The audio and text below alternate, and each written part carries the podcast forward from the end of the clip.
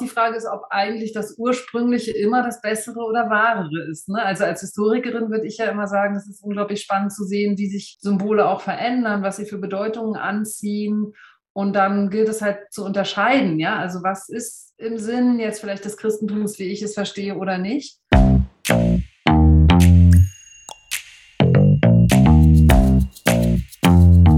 Andererseits. Hallo und willkommen im Podcast Andererseits, der Podcast rund um Klischees über Kirche und Christentum. Mein Name ist Ria und ich studiere Theologie an der Universität Zürich. Heute ist Professorin Katharina Heiden bei mir zu Gast. Guten Tag, Frau Heiden. Schön, dass Sie mit dabei sind. Ja, guten Tag. Ich freue mich auch auf das Gespräch und grüße Sie aus der Uni Tobler. Früher eine Schokoladenfabrik und heute die Theologische Fakultät in Bern. Das ist doch vielversprechend. Mögen Sie unseren HörerInnen kurz erzählen, wer Sie sind? Ja, ich bin vor 44 Jahren in Ostberlin geboren, habe mich dann ein wenig durch die Welt studiert in der Theologie und bin seit 2014 Professorin für ältere Geschichte des Christentums und der interreligiösen Begegnung an der Uni in Bern. Und ich lebe mit meinem Mann und den drei Söhnen im Berner Oberland, bin auch Pfarrerin und Synodale der EKS. Danke vielmals. Um ältere Kirchengeschichte soll es heute gehen. Wir wollen an die Anfänge zurückkehren. Das Kreuz ist das heute wohl bekannteste Zeichen des Christentums. In Kirchengebäuden, als Halsketten, Gebäude, Gegenstände und Menschen weisen sich durch dieses Symbol als christlich aus. Kein Wunder. Jesus ist am Kreuz gestorben. Für viele Christinnen ist dieser Tod am Kreuz auch das, was Jesus erst richtig zum Erlöser macht. Frau Heiden, war das Kreuz von Anfang an Erkennungszeichen von Christinnen? Das ist gar keine einfache Frage. Zunächst muss man fragen, was heißt von Anfang und dann ist, was ist eigentlich das Erkennungszeichen mit dem Kreuz? Von Anfang an würde ich sagen, vielleicht nicht. Aber die Christinnen haben schon im zweiten Jahrhundert das Kreuzzeichen benutzt an ihrem eigenen Körper. Und sie haben tatsächlich auch geglaubt, dass Jesus es selbst benutzt hat und auch seiner Jüngerschaft aufgetragen hat, es zu benutzen. Das heißt also, das Bekreuzigen am eigenen Körper ist älter als das Kreuz jetzt als irgendwie gemaltes Zeichen. Das ist schon mal interessant. Und damit hängt dann auch die Frage zusammen, ob es eigentlich ein Erkennungszeichen ist. Wenn ich mich selber bekreuzige, dann ist es für die antiken Christinnen eher ein Zeichen von Schutzbedürftigkeit. Und wir haben sogar eine Kirchenordnung aus dem zweiten Jahrhundert, die ganz explizit sagt, bekreuzigt euch mit dem Kreuzzeichen auf dem Körper, aber nicht um gesehen zu werden, sondern als Zeichen des Schutzes gegen den Teufel. Das heißt, ich würde sagen, vielleicht ist es nicht das Älteste, aber die Christinnen haben schon sehr früh gedacht, dass es das Älteste ist. Und es ist wohl eher ganz am Anfang tatsächlich ein Schutz- oder Weihezeichen gewesen oder ein Zeichen der Zugehörigkeit als jetzt ein Erkennungszeichen unter den Christen. Also das Zeichen, das Kreuzeszeichen als diese Geste, die man macht von Stirn zu Brust und von Schulter zu Schulter, ist älter als das materielle Kreuz, das man irgendwo hinmalt oder aus Holz schnitzt oder aus Schmuck trägt. Genau, also man könnte sagen, das Bekreuzigen ist älter als das Symbol. Zunächst wahrscheinlich wirklich auf der Stirn, interessanterweise. Dass man sich dann am den ganzen Körper bekreuzigt, haben wir erst in späteren Quellen. Ah, dass man mit dem Daumen quasi ein kleines Kreuz sich auf die Stirn zeichnet. Ja, mit den Fingern, genau, ob es jetzt der Daumen war. Daumenfinger, ja. so viele ja. Möglichkeiten.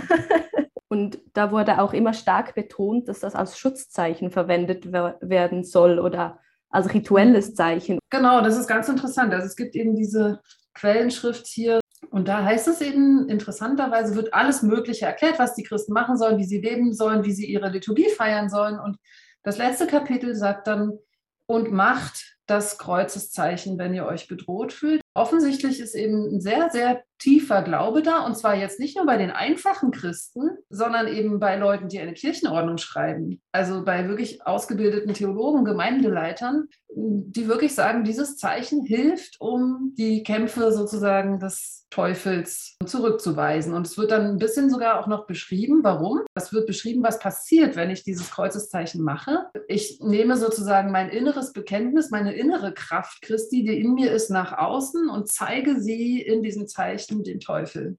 Und daraufhin weicht er zurück, weil der Teufel natürlich mit dem Zeichen Christi nicht konkurrieren kann. Und wie Sie sagen, damit wurde das Rad nicht neu erfunden, sondern Zeichen, um Böses abzuwenden, die gab es auch schon davor. Absolut, genau. Genau. Interessant ist vielleicht wirklich, dass die Christinnen das mit dem Zeichen auf ihrem eigenen Körper gemacht haben. Ne? Wir haben dann aus späterer Zeit natürlich auch Ketten mit Kreuzen und kleine Kreuze, die man möglicherweise auch irgendwo angebracht hat oder eben den Dämonen entgegengehalten hat oder so. Aber das allererste was auch immer wieder gefordert oder empfohlen wird, ist eben tatsächlich dieses den eigenen Körper damit bezeichnen. Spannend finde ich auch, dass Sie erwähnt haben, dass man schon früh glaubte, dass Jesus selbst das Kreuzeszeichen verwendet hat. Können Sie dazu mehr sagen?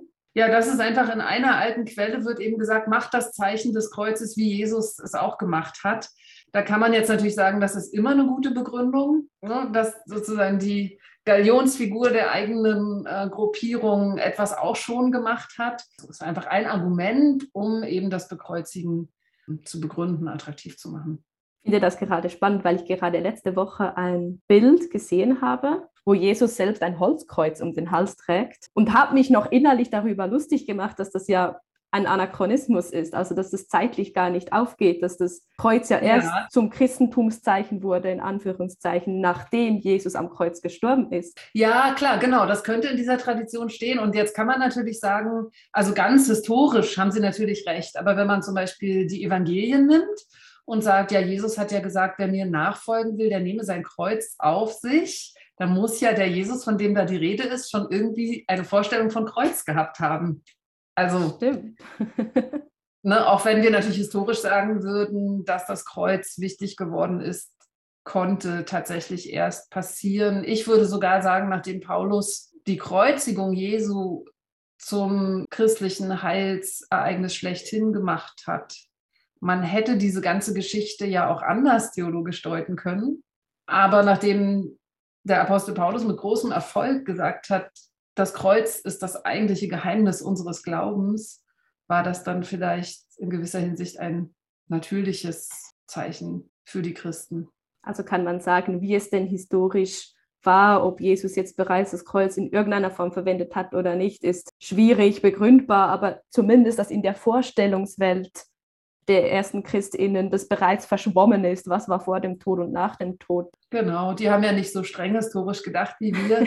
Aber man muss natürlich auch dazu sagen, dass jetzt die Evangelien anders als meinetwegen beim Abendmahl oder so keine Geschichte von der Einsetzung des Kreuzes erzählen oder so. Und was wir auch nicht haben, vielleicht gerne hätten, ist eine Geschichte, wo Jesus vielleicht seine Jüngerinnen mit dem Kreuzzeichen segnet oder so. Das haben wir aber eben auch nicht. Ne? Das wäre ja schön, der Auferstandene segnete sie mit dem Kreuzzeichen, so wie heute die Pfarrerschaft in vielen Kirchen, aber das haben wir eben nicht. Ja, gerade dieses Segenszeichen hat eigentlich lange in meinem Leben einen sehr kleinen Platz eingenommen. Ich bin sehr trocken reformiert aufgewachsen und mhm. kenne das Kreuz eigentlich nur als Stück Holz an dem Jesus hingerichtet wurde, als schlichtes Symbol an einer Kirchenwand oder eben als schlichten Schmuck. Dadurch, dass ich äh, in meinem Studium und in der Ausbildung zum Pfarramt mehr mit solchen Dingen mich auseinandersetzte, durfte ich dann auch für mich herausfinden, dass eben gerade dieses Zeichen vom sich selbst bekreuzigen als Geste, dass ich die mag, diese Geste, weil es auch dem Gebet zum Beispiel noch diese körperliche Komponente gibt. Was gibt es denn noch für weitere Formen und Verwendungen des Kreuzes, die man vielleicht gerade als protestantisch aufgewachsene Person nicht so kennt? und wie weit zurückgehen diese Verwendungen? Also was ja für Sie dann vielleicht ganz schön ist als Reformierte, die ja auch immer ein bisschen Interesse an den Anfängen haben, ist das eben tatsächlich diese liturgische Geste wahrscheinlich das Älteste ist. Das haben wir ja schon besprochen. Ne? Und das ist ja interessant, weil das ja in den evangelischen Konfessionskulturen eigentlich verloren gegangen ist. Und dann gibt es aber natürlich sehr bald auch diese gemalten Kreuze, wobei ich es mir wirklich versuche so zu erklären, dass die erst dann sinnvoll sind, nachdem sich das Kreuz als liturgisches Zeichen am Körper durchgesetzt hat. Also die sind, glaube ich, wirklich eher sekundär. Die finden wir dann zunächst in den Katakomben, vor allem in Rom eingeritzt oder als ganz kleine Zeichen auf ganz unterschiedliche Formen. Ne? Es gibt ja dann das Lateinische und das Griechische und das Taffkreuz und so weiter. Und auf Sarkophagen auch sehr viel. Dann seit dem vierten Jahrhundert, ich war jetzt gerade wieder in Jerusalem in der Grabeskirche, ganz viele als Pilgerzeichen. Und was ich sehr interessant finde, ist, dass man im Jahr 427 per kaiserlichem Erlass verboten hat, das Kreuzzeichen auf Fußböden darzustellen. Weil, wie kam es dazu? Also, wie es dazu kam, das wissen wir eben leider nicht. Wir müssen ja in der Geschichte immer so ein bisschen rekonstruieren. Aber es ist jedenfalls ein Zeichen, da ist sich die Forschung einig dafür, dass eben in der ersten Hälfte des fünften Jahrhunderts das Kreuz so klar ein Gegenstand der Verehrung war, dass man verhindern musste, dass es mit Füßen getreten wird. Also ganz mhm. unmittelbar. Ne?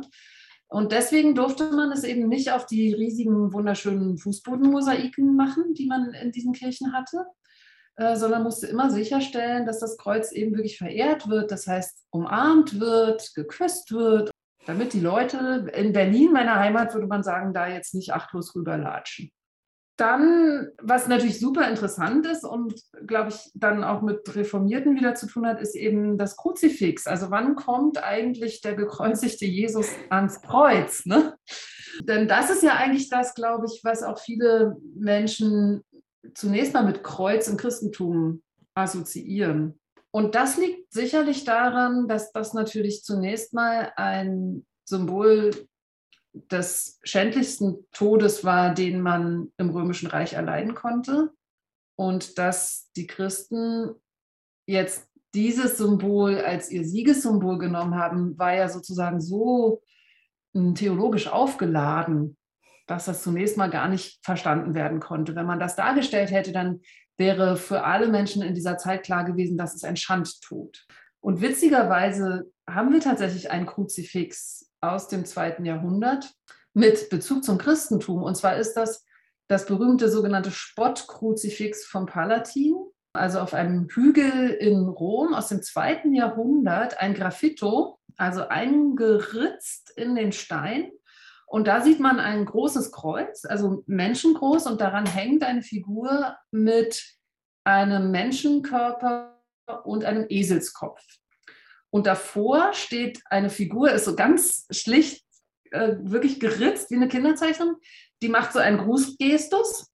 Und darunter steht dann als Unterschrift Alexamenos, das soll offensichtlich diese Figur sein. Alexamenos verehrt seinen Gott. Und oh. das wird gedeutet, genau, das wird gedeutet deswegen im Spottkruzifix. Ne? Man vermutet, dass das möglicherweise jemand gemalt hat, um sich über die Christen lustig zu machen, die eben äh, diesen Christus dann mit dem Eselskopf als Gott verehren. Also ich meine, schon Paulus sagt ja für die Griechen, also die Heiden, die Nichtjuden, ist das Kreuz ein Skandalon, oder? Ist ein Skandal. Und ich, das gilt eben tatsächlich über vier Jahrhunderte lang eigentlich, bis am Ende des vierten Jahrhunderts die Kreuzigung als schlimmste Strafe für politische Schwerverbrecher abgeschafft wird. Und die wird eben nicht zufällig von einem Kaiser abgeschafft, Theodosius, der sich selber als sehr starker Christ empfindet und auch als Kaiser so agiert. Und danach wird es dann möglich. Und vorher ist es genau so, dass es eben eigentlich eher ein Anlass zum Spott war. Das haben wir auch in den literarischen Quellen. Das, also gebildete Römer würden sagen, ja, also das kann ja überhaupt nicht sein. Eine Religion, die jemand als Gott verehrt, der am Kreuz gestorben ist. Das ist komplett widersinnig. Und dieses sogenannte Spottkruzifix, das illustriert das eigentlich für mich ganz schön und zeigt auch, warum es offensichtlich einfach nicht möglich oder nicht sinnvoll war, so etwas darzustellen. Und die älteste Darstellung, die wir dann haben, ist lustigerweise gar nicht so weit weg vom Palatin. Das ist auf einem anderen Hügel in Rom, auf dem Aventin, in einer Kirche, Santa Sabina heißt die. Und da gibt es eine Holztür. Das ist aufsehenerregend, dass die überlebt hat. Und da ist das erste Mal der gekreuzigte Jesus mit den beiden anderen gekreuzigten neben ihm dargestellt. Wirklich praktisch historisch, wenn man so will. Also das Kreuz nicht mehr als Symbol, sondern wirklich das Kreuz als Ort seines Todes. Allerdings nicht so, wie man dann aus dem Mittelalter kennt, so ein leidender Leib daran, ne, der ganz erschlafft ist, wo man richtig merkt, wie, wie sozusagen alles nach unten gezogen wird, sondern einer, der eigentlich einen Segensgestus macht. Also der hat ganz genau diese Kreuzfigur und sieht eigentlich aus wie ein Sieger am Kreuz. Und das ist um 430.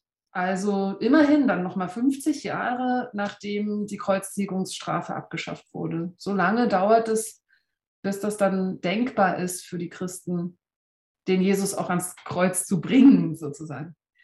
Quasi erst als das Kreuz keine reale Gefahr im Leben mehr ist, kann man das dann auch verwenden als dieses Zeichen. Ja, genau. Also wie viele Leute jetzt im vierten Jahrhundert wirklich noch gekreuzigt wurden, das wissen wir nicht. Ne? Wir haben halt den Gesetzestext, der sagt, die Strafe ist jetzt abgeschafft. Und es kann schon sein, dass es eine reale Gefahr im Leben schon lange nicht mehr war.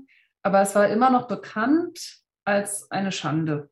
Ich meine, es findet ja auch heute noch unglaublich viel Anstoß. Auch heute, wo das ja schon so lange her ist, dass das umgesetzte Realität ist, ist ja immer noch für viele schwierig und unverständlich und unnachvollziehbar, warum da ein toter Mensch an einem Kreuz in der Mitte ja. einer religiösen Stätte hängt. Und auch ich persönlich hadere an jeder Oster wieder damit, warum das unbedingt das, der Mittelpunkt der Religion sein muss, der ich mich angehörig fühle. Wenn das heute immer noch so schwierig ist, dann ja, ist es vermutlich nicht schwer vorzustellen, dass es damals, als das noch eine realere Gefahr war, in Anführungszeichen, noch schwieriger war. Ja, ich verstehe einerseits das Zurückschrecken. Es ist wirklich auch nicht schön. Und auf der anderen Seite würde ich sagen, wenn man es ausblendet, dann macht man sich auch einfach und konfrontiert sich einfach nicht mit dem Kern der christlichen Botschaft. Die ist einfach so hart. Also auch wenn wir uns keine Kruzifixe angucken, bleibt die Theologie des Paulus, dass im Kreuz das Heil steckt. Es gibt ja aber im Christentum nicht nur das Kreuz als Zeichen. Welche andere Zeichen gibt es denn noch, die in Konkurrenz, könnte man sagen, zum Kreuz stehen oder gestanden haben? Also es gibt so in der frühchristlichen Kunst, und das meint meistens erstmal die Katakomben und dann die Grabkunst, also Sarkophage, eine unglaubliche Fülle an Zeichen. Es gibt zum Beispiel sehr früh neben dem Kreuz das Alpha und Omega, das ja aus der Offenbarung kommt. Ne? Ich bin das Alpha und das Omega, also einfach wirklich zwei Buchstaben, die dann natürlich sehr viel bedeuten. Das ist eine Aussage für Christus. Ich bin das Alpha und Omega. Ähm, aber wer das nicht weiß, sieht erstmal nur zwei Buchstaben oder wir heute wissen ja auch nicht mehr, dass es im griechischen Alphabet der erste und der letzte Buchstabe ist. Ich war als Teenager ja. da sehr verwirrt, weil warum ein A und ein U?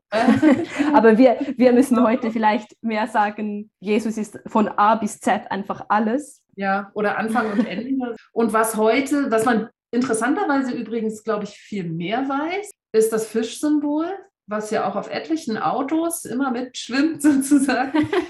Das ist also so die, dieser ganz abstrahierte Fisch. Ne? Und da, glaube ich, wissen relativ viele, woher das kommt. Dass das nämlich von diesem Wortspiel kommt, wenn man das griechische Wort für Fisch nimmt, Ichthys, dann kann man sozusagen ein Merkgedicht an, die, an den jeweils ersten Buchstaben hängen. Also Ichthys, ich mache es mal auf Griechisch, ähm, Ichthys, Jesus, Christos, Theu, Hyos Soter und das heißt dann Jesus Christus, Sohn Gottes Erlöser. Und das ergibt sozusagen von oben nach unten gelesen das Wort Fisch. Und da gibt es jetzt auch durch diese ganzen äh, Ben Hur-Geschichten und so natürlich so die Idee, das war vielleicht das eigentliche Erkennungszeichen für Christen, weil das natürlich auch wirklich niemand verstehen konnte. Äh, und das ist ja auch schön, ne? also ein, ein Bild, ein Tier, eben dieser Fisch, hinter dem sich eigentlich im Kern ein Bekenntnis verbirgt.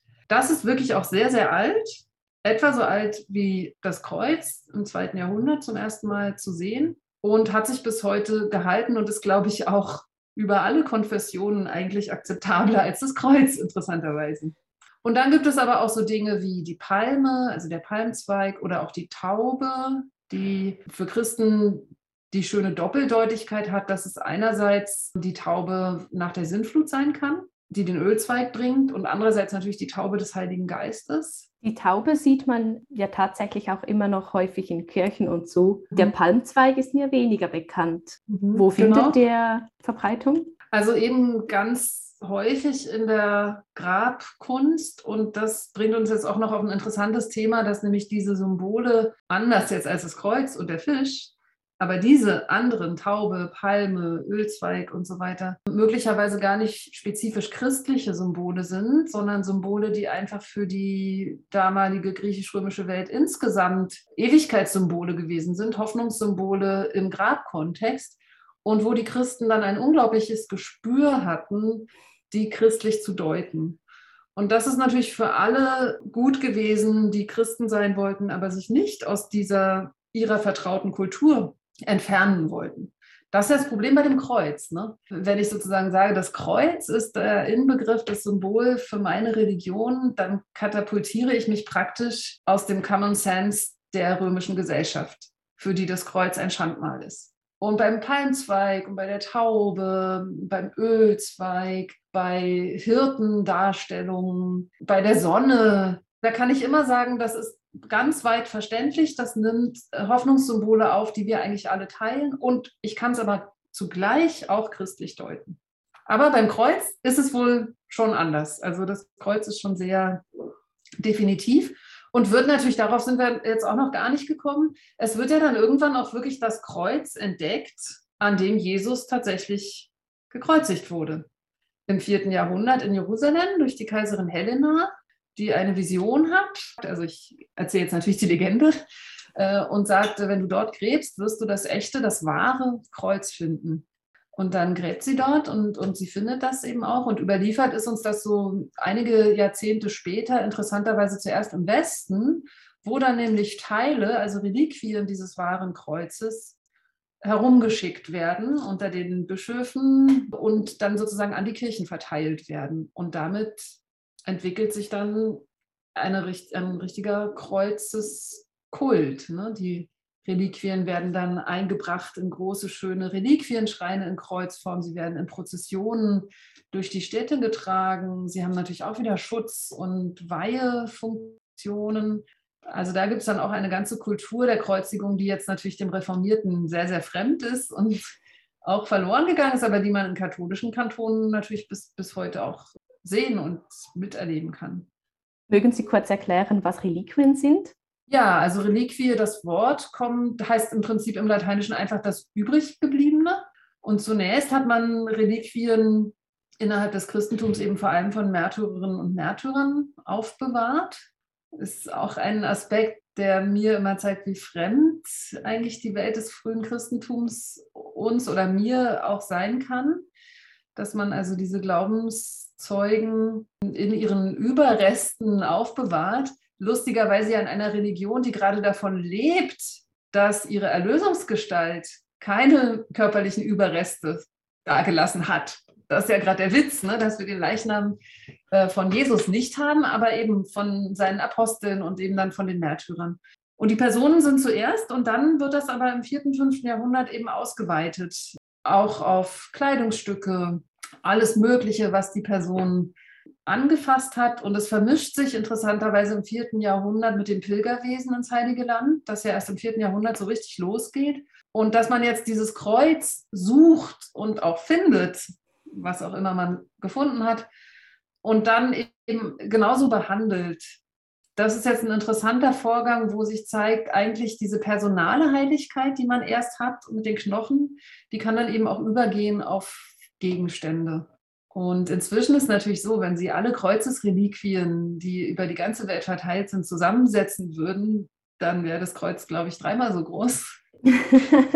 Aber das ist egal. Also, weil natürlich wichtig ist, dass die Menschen in dieser Zeit wirklich Kraft aus solchen Objekten, aus solchen Reliquien genommen haben. Also es gibt dann wirklich auch Krankheitsheilungen und Wundererzählungen, die mit diesen Reliquien zu tun haben. Und als Historikerin ist es mir schon auch ein Anliegen, das ernst zu nehmen als einen Ausdruck des christlichen Glaubens, auch wenn ich daran nicht alles verstehe. Das Materielle bleibt einfach wichtig, dass man irgendetwas hat, woran man ja.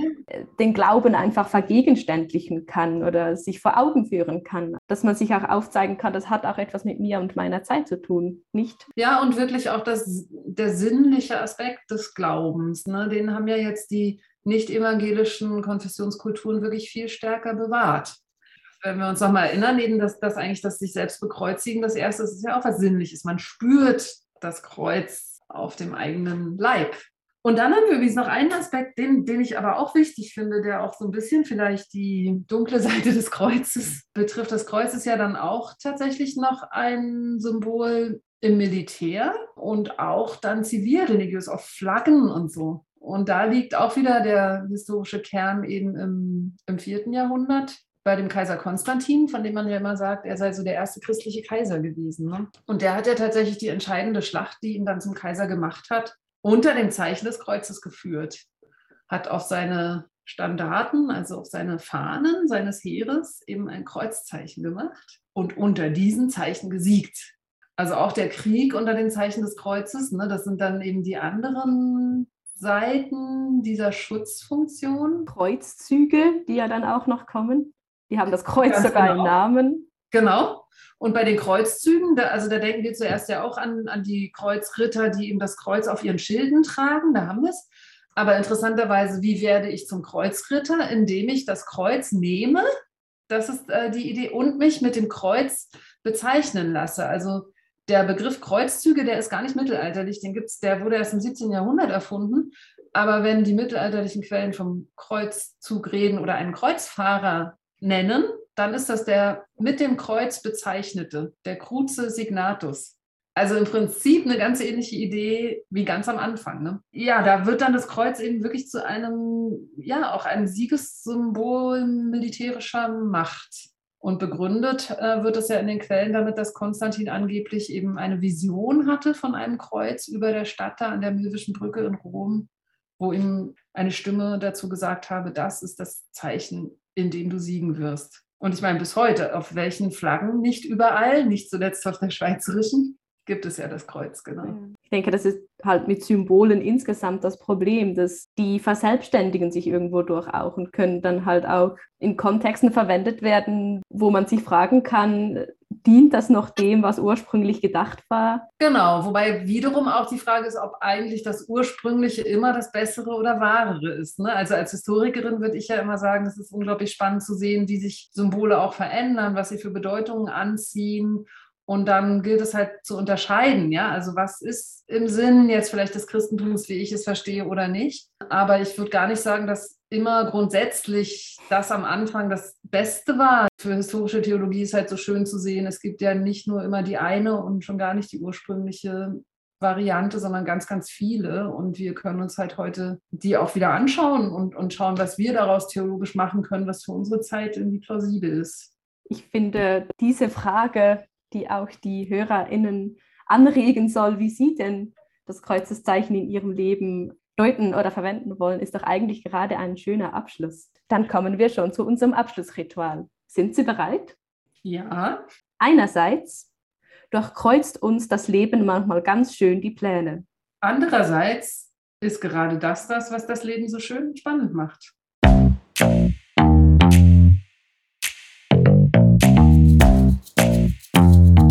Andererseits. Danke Ihnen vielmal, Frau Heiden, dass Sie heute mit dabei waren. Es war mir ein großes Vergnügen. Ich danke Ihnen auch. Es hat mir auch Spaß gemacht. Das war bereits die letzte Folge dieser Staffel. Vielen Dank fürs Zuhören. Ich hatte eine richtig gute Zeit. Ich hoffe, für euch waren auch einige Aha-Momente mit dabei. Wenn ihr wollt, dass es weitergeht, schreibt uns doch, welche Klischees und Vorurteile euch sonst noch begegnen und unter den Nägeln brennen. Bis dahin bestellt kostenlos das Kartenset andererseits auf unserer Webseite. Der Podcast andererseits wird in Zusammenarbeit mit theologieerleben.ch produziert, der Plattform rund um Glauben, Kirche und Jugend. Ihr findet uns auf der Webseite theologie-erleben.ch sowie auf Instagram und Facebook unter theologie.erleben.